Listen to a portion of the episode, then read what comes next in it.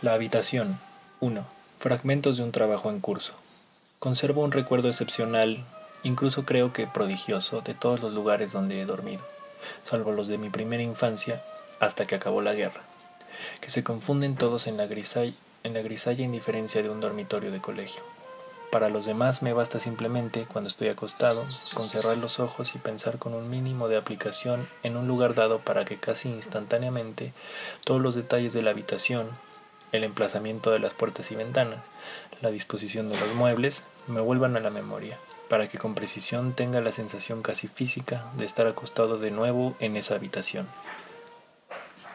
Así, Rock Cornwalls, verano de 1954. Cuando se abre la puerta, la cama está inmediatamente a la izquierda. Es una cama muy estrecha, y la habitación también es muy estrecha. La anchura de la cama más la anchura de la puerta o sea, apenas un poco más de un metro cincuenta, centímetro más o menos, y no es mucho más larga que ancha. En la prolongación de la cama hay un pequeño guardarropa, al fondo una ventana de guillotina, a la derecha una mesa de aseo con encimera de mármol, una palangana y una jarra de agua que creo no utilice demasiado. Estoy casi seguro de que había una reproducción enmarcada de la pared de la izquierda. Enfrente de la cama no importa qué estampa era, pero quizás se trataba de un Renoir o un Sisley. El suelo estaba revestido de linóleo. No había ni mesa ni sofá, aunque sí quizá una silla junto a la pared izquierda, donde tiraba mi ropa antes de acostarme. Creo que nunca llegué a sentarme en ella. Solo iba a la habitación para dormir. Estaba en el tercero y último piso de la casa, Debía tener cuidado al subir las escaleras cuando volvía tarde para no despertar a mi casera y a su familia. Estaba de vacaciones.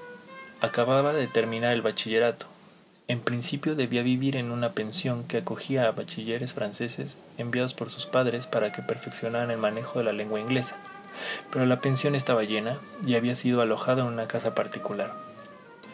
Todas las mañanas mi casera abría la puerta y depositaba al pie de mi cama un tazón humeante de morning tea que invariablemente yo bebía frío. Siempre me levantaba tarde y solo una vez o dos conseguí llegar a tiempo para tomar el copioso breakfast que servía en la pensión.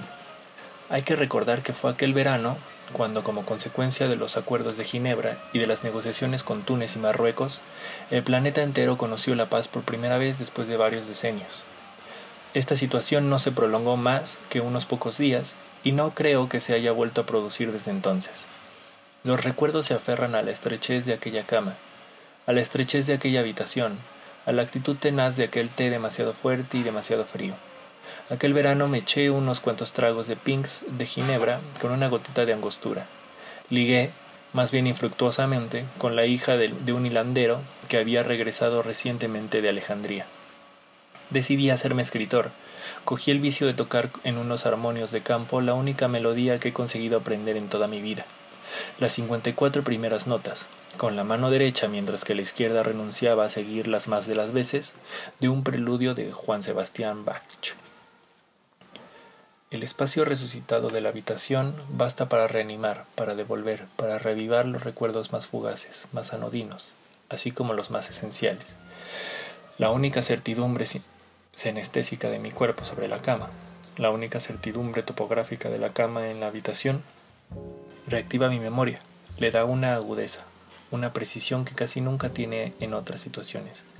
Del mismo modo que una palabra sacada de un sueño restituye, apenas escrita, todo un recuerdo de aquel sueño, aquí el solo hecho de saber casi sin tener lo que buscar, simplemente echándose unos instantes y cerrando los ojos, que la pared estaba a mi derecha, la puerta cerca de mí a la izquierda.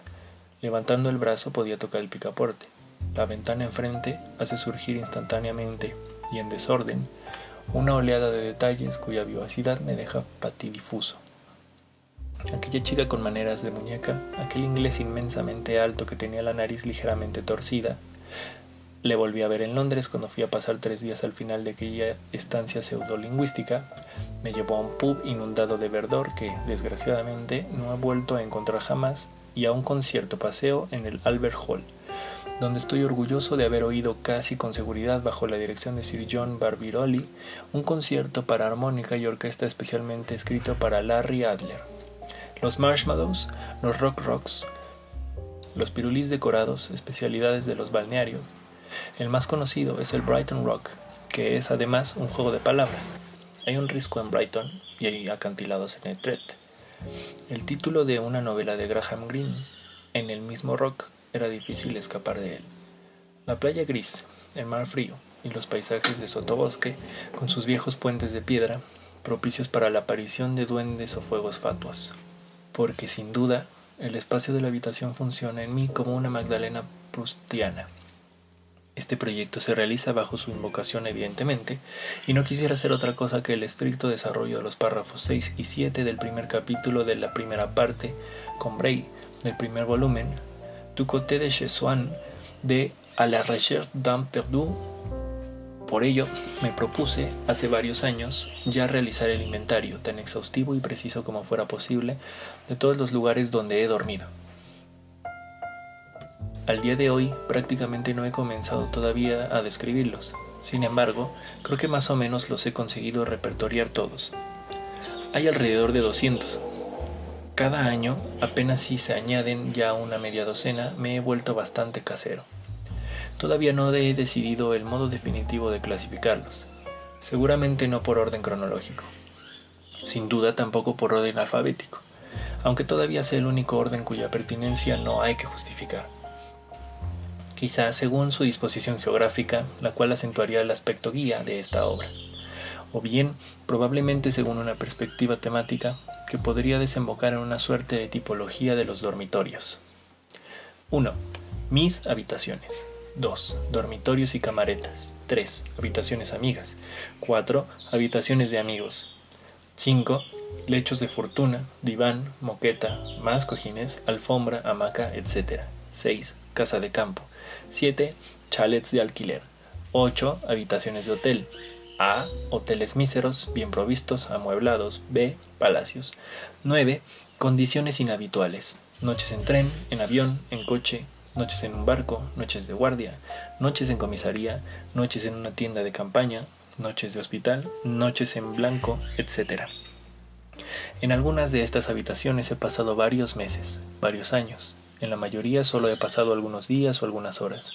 Quizá resulta temerario por mi parte pretender acordarme de cada una de ellas. ¿Cuál era el dibujo del papel pintado de aquella habitación del Hotel Lion d'Or en Saint-Chély de Apochet?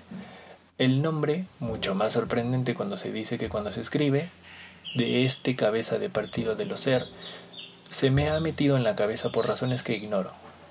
Desde mi clase de tercero y había insistido mucho para que nos paráramos allí, pero las mayores revelaciones las espero evidentemente de los recuerdos resurgidos de aquellas habitaciones. 2. Pequeño problema. Cuando en una habitación dada se cambia de sitio la cama, ¿se puede decir que se cambia la habitación o qué? CF. Topo análisis. 3. Vivir en una habitación. ¿Qué es? Vivir en un sitio, es apropiárselo. ¿Qué es apropiarse de un sitio? ¿A partir de qué momento un sitio es verdaderamente de uno? Cuando se han puesto a remojo los tres pares de calcetines en un barreño de plástico rosa, cuando se han recalentado unos espaguetis en un camping gas, cuando se ha utilizado todas las perchas descabaladas del guardarropa, cuando se ha clavado en la pared una vieja postal que representa el sueño de Santa Úrsula de Capacho, cuando se han experimentado allí las ansias de la espera, o las exaltaciones de la pasión, o los tormentos del dolor de muelas, cuando se han vestido las ventanas con cortinas al gusto y colocado el papel pintado y acuchillado el parquet? 4. Pequeño pensamiento plácido número 1. Cualquier propietario de un gato dirá con razón que los gatos viven en las casas mucho mejor que los hombres. Incluso en los espacios más horriblemente cuadrados, saben encontrar los rincones propicios. Pequeño pensamiento plácido número 2. El tiempo que pasa, mi historia, deposita residuos que van apilándose. Fotos, dibujos, carcasas de bolígrafos, rotuladores, ya secos desde hace tiempo, carpetas, vasos perdidos y vasos no devueltos, envolturas de puros, cajas, gomas, postales, libros, polvo y chucherías, lo que yo llamo mi fortuna.